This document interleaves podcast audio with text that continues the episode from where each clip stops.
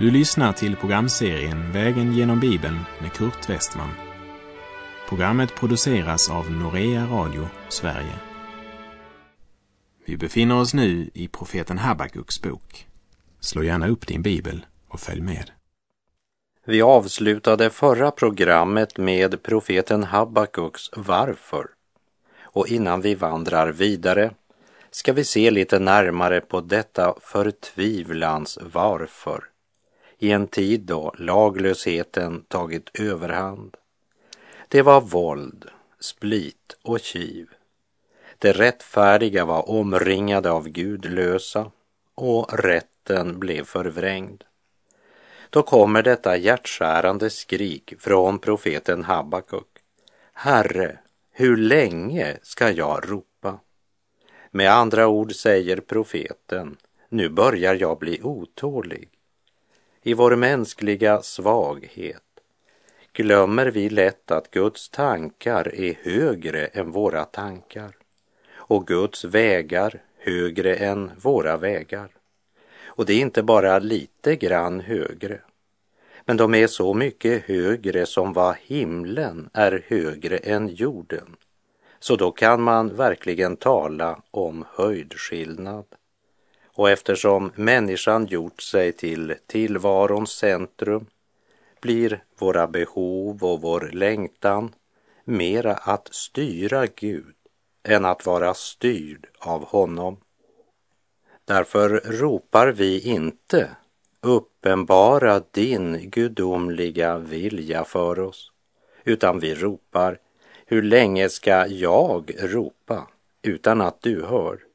Förstår du inte vad jag säger, Gud? Eller hör du dåligt? Den fallna människan är mera rädd för smärta än för synd. Bara se på Petrus till exempel, när Jesus första gången undervisar lärjungarna om sin död och uppståndelse. Och det sker ungefär sex månader innan han blir korsfäst.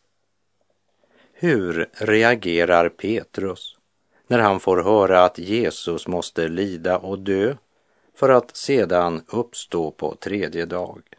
Jag citerar Matteus kapitel 16, vers 22.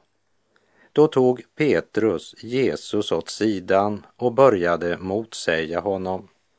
Gud bevare dig, Herre. Något sådant ska aldrig hända dig. Vår gamla natur har sina egna tankar om hur Gud ska bevara. Vi vill ha en Gud som tar bort korset, tar bort svårigheterna, tar bort alla våra varför. Vi är ofta mera intresserade av att finna en snabb utväg ur nöden än av att få veta sanningen om varför vi har hamnat där. Men här vill jag tillägga att det är inte alltid nöden beror på någon orätt vi gjort. Det såg vi när vi vandrade genom Jobs bok. Men mitt poäng är att vi har så lätt för att se Gud som en springgrabb som ska uppfylla våra önskningar. Hur länge ska jag ropa, säger Habakuk. Förstår du inte hur viktiga mina frågor är? Varför låter du mig se ondska? Det vill säga, Habakuk är oenig i det sätt på vilket Gud handlar. Men är det inte så vi ofta handlar och tänker när ting går oss emot? När prövningarna blir många och vi inte kan se någon väg ut ur eländet. Och det värsta av allt, vi känner det som om Gud har glömt oss. I alla fall verkar det som han inte bryr sig om vårt rop. När vi nu kommer till Habakuk kapitel 1, vers 5 så möter vi Herrens svar. För Gud har något att säga till den själ som ärligt lägger fram sitt livs varför inför Gud. En annan sak är att svaret kanske kommer på ett helt annat sätt än vad både Habakuk och vi hade kunnat tänka oss. För vi har ofta redan bestämt hur Gud ska handla. Vi läser Habakuk 1, vers 5. Se er omkring bland hedna folken. Ja, skåda. Häpna, ja, häpna.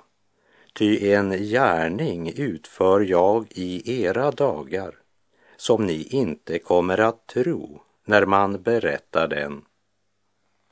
Gud befaller Habakuk att öppna sina ögon och se sig omkring. Lyfta blicken lite längre än till sig själv och sina egna upplevelser. Lyfta blicken över jordens grus. Se dig omkring bland hedna folken. Det finns faktiskt flera nationer än din nation. Och min tanke och plan omfattar faktiskt alla stammar och folk och språk. Se dig om. Det är faktiskt inte bara i ditt land det är kris. Den ena krisen avlöser den andra. Människohavet kokar. Men mitt i allt detta är det fortfarande jag som sitter på tronen.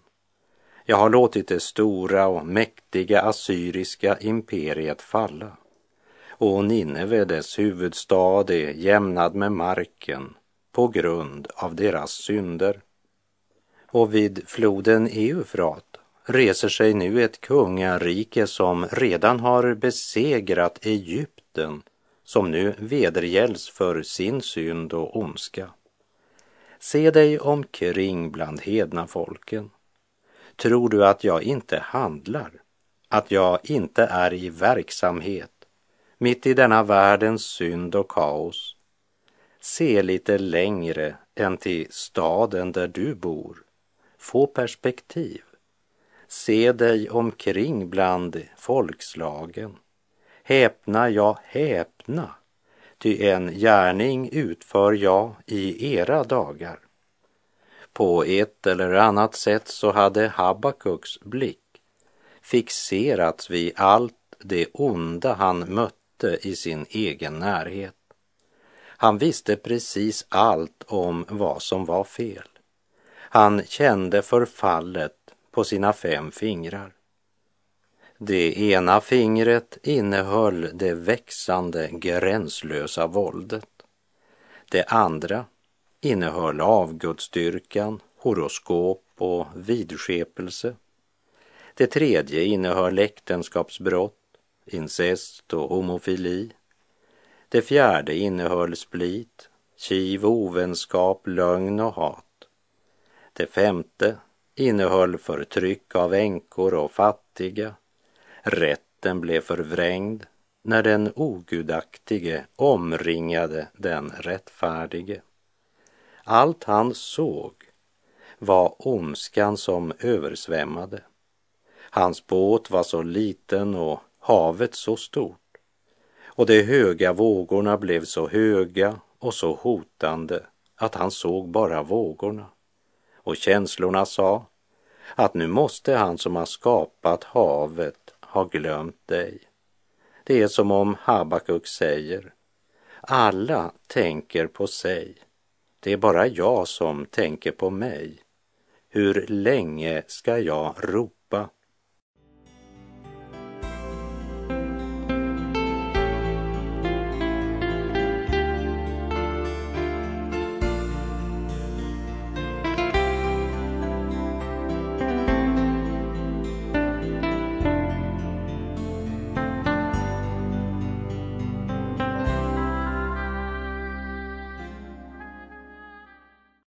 När synden fick triumfera så länge i det folk som var Guds utvalda folk kunde Habakuk inte förstå varför Gud inte grep in. Men Gud talar om att han griper in, inte bara i Juda, men i varje land och nation som bryter Guds heliga bud. En gärning utför jag i era dagar som ni inte kommer att tro när man berättar den, säger Gud. Gud säger till Habakuk, jag ska berätta för dig vad jag ska göra, men det blir nog svårt för dig att tro det. Du tror att jag inte gör någonting, men jag gör faktiskt väldigt mycket. Och det kommer inte heller att dröja så länge förrän Habakuk kommer att be Gud att sänka tempot när han konkret tar itu med sitt folks synder och överträdelser. En av Paulus starkaste predikningar som i vår tid inte fått den uppmärksamhet den förtjänar.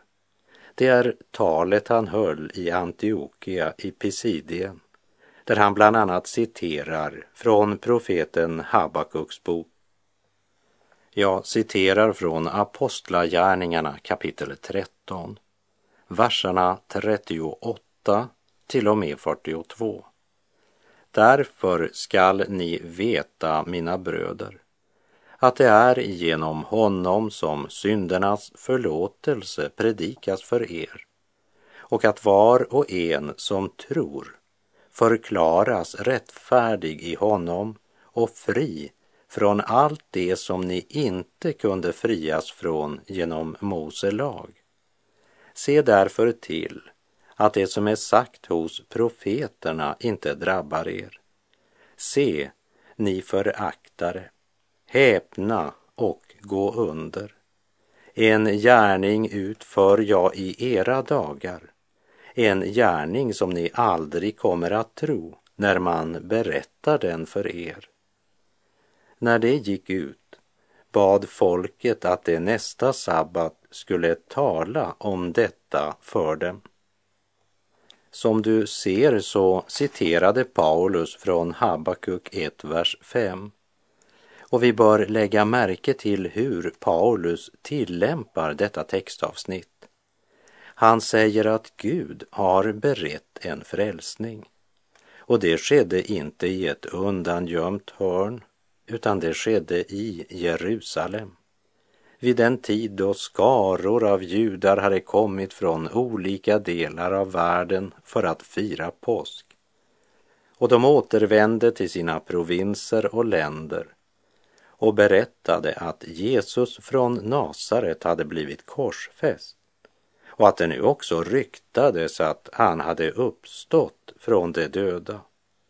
Liksom judar från många olika provinser i det romerska riket var samlade i Jerusalem på pingstdagen när den helige ande blev utgjuten över en liten grupp som kallades Jesu lärjungar när det ryktet spriddes så blev det först nonchalerat av den romerska världen. Men Paulus säger att Gud har gjort en gärning i deras tid. En gärning som ni aldrig kommer att tro när man berättar den för er. Idag frågar många, varför gör inte Gud något åt synden? Min vän, Gud har gjort något åt den. Det gjorde han för cirka 2000 år sedan. Han utgav sin enfödde son för att de som tror på honom inte ska gå förlorade utan ha evigt liv. Och Gud säger att han än en gång skall gripa in i denna värld och dess liv när Kristus kommer åter för att döma levande och döda. Ändå fortsätter världen att leva i synd och egoism. Men Gud är i verksamhet, det kan du lita på. Också på Habakuks tid var Gud verksam, trots all laglöshet, kriget och synden i nationen, så var Gud i verksamhet. Men mänskligheten förstod inte och kunde inte se Guds hand i allt det som skedde därför att man struntade i Gud. Men nu specificerar Gud vad han tänker göra. Och Habakuk får höra vad Gud nu ska göra för att gå till rätta med synden i nationen. Habakuk kapitel 1, vers 6. Ty se, jag skall uppväcka kaldéerna, det vilda och snabba folket som drar vida omkring på jorden för att ta i besittning boplatser som inte är deras. Gud säger till Habakuk, se dig om. Nere vid floden Eufrats stränder reser sig nu en nation som ska bli den första stora världsmakten. Det kan vi kontrollera hos profeten Daniel eftersom Babylon är huvudet av guld och det är lejonet i Daniels syn. Babylon blev det första stora världsriket. De ska ta i besittning boplatser som inte är deras. Gud säger att kaldéerna, det vill säga babylonerna, ska erövra judaland och föra bort folket i fångenskap. Detta budskap blev en chock för Habakuk. Det vilda och snabba folket, det är en god beskrivning av det babyloniska imperiet. Hatfulla och hetlevrade marscherade de för att erövra världen. De intog faktiskt Jerusalem tre gånger och tredje gången brändes Jerusalem ner till grunden. De betraktade sig själva som ett överlägset folk och ansåg inte någon annan vara på deras nivå. Vi läser Habakuk kapitel 1 och vers 7. Det är fruktansvärda och hemska. De avgör själva vad som är lag och rätt. Det avgör själva vad som är lag och rätt. Med andra ord, de förtröstade på sin egen styrka och satte sig själva i Guds ställe. Och när människan med en fallen natur sätter sig själv i Guds ställe blir våldet gränslöst. Deras självförtroende var stort och de var mästare i att skryta, vilket också kännetecknade Nebukadnessar som grundlade detta stora imperium. Vi minns från Daniels bok att han led av sinnessjukdom och var en egocentrisk, hysterisk person. Det kom en tid då han inte ens visste vem han var. Han gick faktiskt då runt ute på marken och åt gräs som ett djur.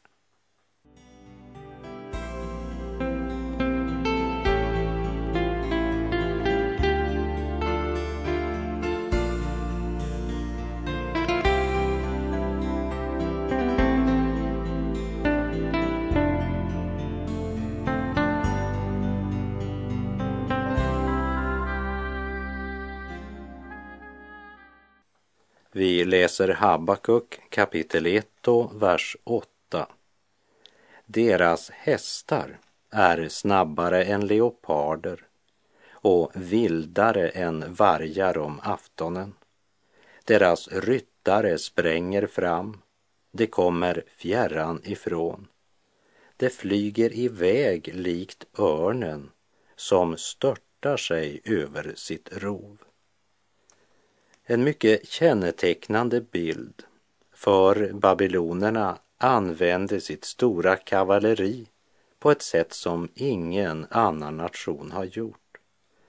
Egypten använde vagnar med stridsmän och assyrierna hade ännu bättre och lättare vagnar. Men kaldéerna använde kavalleriet. Deras vilda och brutala framfart satte skräck i alla nationer och folk. Och nu får Habakuk höra att det är detta vilda och snabba folk som skall komma över Juda. Visst ville Habakuk att Gud skulle sätta stopp för synden och för orättfärdigheten som florerade i Juda. Men han hade nog aldrig tänkt att det skulle ske på det här sättet. Jag tycker mig se hur Habakuks ansikte bleknar inför tanken på vad som väntar hans kära nation och folk. Och Herren fortsätter beskrivningen i vers 9. Alla kommer det för att utöva våld.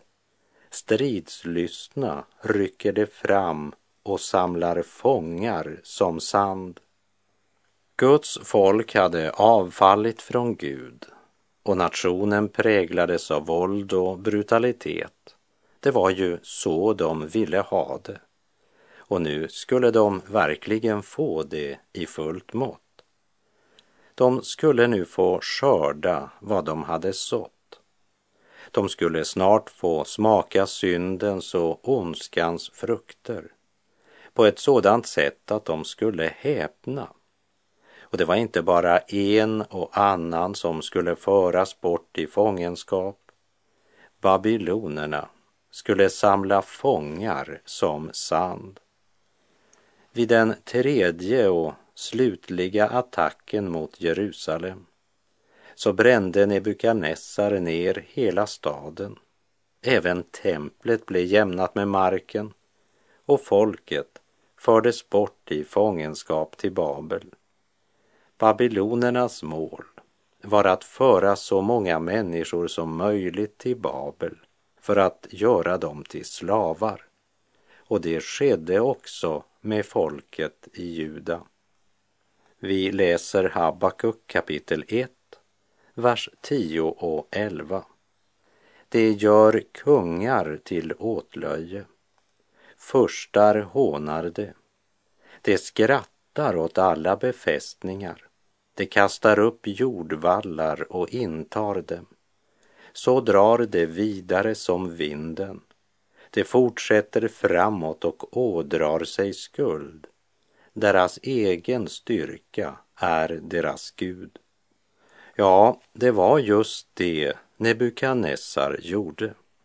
I Daniel kapitel 4, vers 27 säger Nebukadnessar Se, detta är det stora Babel som jag har byggt upp till ett kungavälde genom min krafts styrka, min härlighet till ära.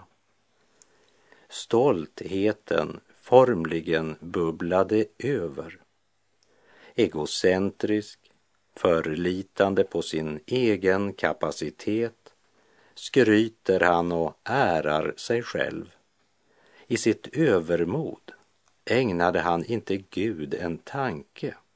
Hans egen styrka var hans Gud och nationen följde i ledarens spår.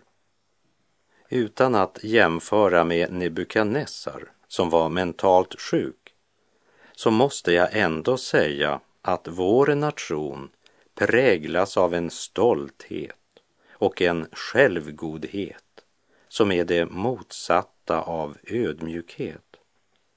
Den ena politikern är kaxigare än den andra och skryter om vad de skall göra eller menar sig ha gjort. Man pekar finger mot de andra partierna och skyller allt på dem. Jag orkar helt enkelt inte längre höra på deras skryt och tomma ord i en tid då vår nation förfaller inifrån, både andligt, moraliskt och kulturellt. För även kulturen speglar avfallet som råder. Toralf Gilbrand sa, den moderna människans kristendomskunskap består stort sett i ett urval fördomar som utgör en försvarlig vaccination mot att någonsin göra sig omaket att undersöka saken närmare. Gud är totalt nonchalerad samtidigt som det talas mycket om Gud och det övernaturliga. Och avfallet har nått så långt att de människor som flytt bort från det fördärv som ligger i det världsliga nöjeslivet möter nu samma frestelser innanför församlingens väggar. Petrus skriver i sitt andra brev om församlingsföreståndare och pastorer som har lämnat den raka vägen och förts vilse av kärlek till den lön de ska få för sin orättfärdighet. Jag citerar Petrus andra brev, kapitel 2, vers 18. Det talar stora och tomma ord och i sina kötsliga begär lockar de med utsvävningar till sig människor som med knapp nöd har kommit undan sådana som lever i villfarelse. Och i sitt första brev, kapitel 4, vers 17 skriver han Ty tiden är inne för domen och den börjar med Guds hus. Men om den börjar med oss, vad ska då slutet bli för dem som inte lyder Guds evangelium? Ja, det borde vi i Sverige också fråga oss. Herren säger till Habakuk, du tror att jag inte tänker göra något åt synden och fördärvet bland mitt folk. Men saken är den att jag förbereder en våldsam och brutal nation som ska komma över Juda om de inte omvänder sig från sin synd. Och historien kan vittna om att ödeläggelsen blev fruktansvärd. Men det har vår tids människor glömt. De flesta har väl inte ens hört varken om Habakuks budskap eller om den bokstavliga uppfyllelsen. Det var ju så länge sedan och vi är ju så upplysta nu. Vi är ju våra egna herrar. Vi vet ju bäst. Vi är så upplysta men tänk om ljuset vi har är mörker. Och detta är domen. Ljuset kom till världen och människorna älskade mörkret och inte ljuset eftersom deras gärningar var onda. Herre, förbarma dig över oss och över vår nation.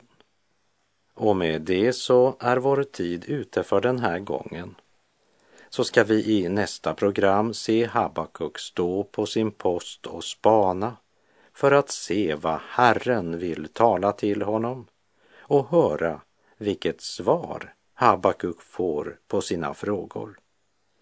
Sök Herren medan han låter sig finnas. Åkalla honom medan han är nära. Herren vare med dig. Må hans välsignelse vila över dig. Gud är god.